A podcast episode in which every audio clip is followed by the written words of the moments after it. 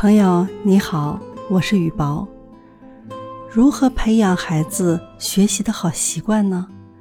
我们来看一下费利斯的父亲是如何做的。费利斯的父亲出生于贫苦农家，只读到五年级，家里就要他退学到工厂做工。从此，世界变成了他的学校。他对什么都有兴趣，他阅读一切能够得到的书籍、杂志和报纸。他爱听镇上乡亲们的谈话，以了解人们世世代代居住的这个偏僻山村以外的世界。父亲非常好学，他对外面世界的好奇心传给了他的家人。他决心。要让他的每一个孩子都受到良好教育。父亲认为，最不可宽恕的是一个人晚上上床时还像早上醒来时一样无知。他常说：“该学的东西太多了，虽然我们出世时愚昧无知，但只有蠢人才永远如此。”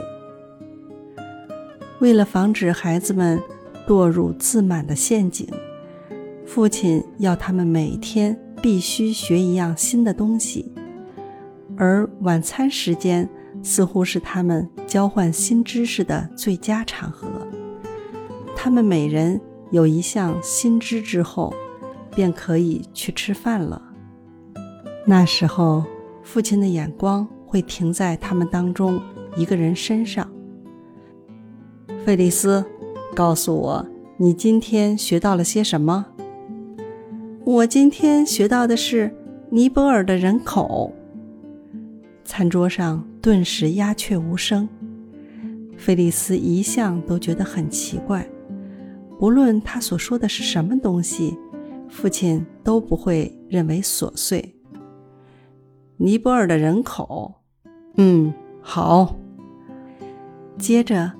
他父亲看看坐在桌子另一端的母亲，孩子的妈，这个答案你知道吗？母亲的回答总是会使严肃的气氛变得轻松起来。尼泊尔，他说：“我非但不知道尼泊尔的人口有多少，我连他在世界上什么地方也不知道。”当然。这种回答正中父亲下怀。菲利斯，父亲又说：“把地图拿来，我们来告诉你妈妈尼泊尔在哪里。”于是全家人开始在地图上找尼泊尔。菲利斯当时只是个孩子，一点儿也觉察不出这种教育的妙处，他只是迫不及待地想走出屋外。去跟小朋友们一起玩游戏。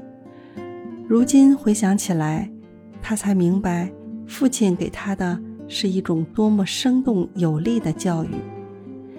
在不知不觉之中，他们全家人共同学习，一起长进。费利斯进大学后不久，便决定以教学作为终身事业。在求学时期。他曾追随几位全国最著名的教育家学习，最后，他完成大学教育，具备了丰富的理论与技能。但令他感到非常有趣的，是发现那些教授教导他的，正是父亲早就知道的东西。只有每天让孩子高高兴兴的，不知不觉的。获取一点新知识，才能形成良好的学习习惯。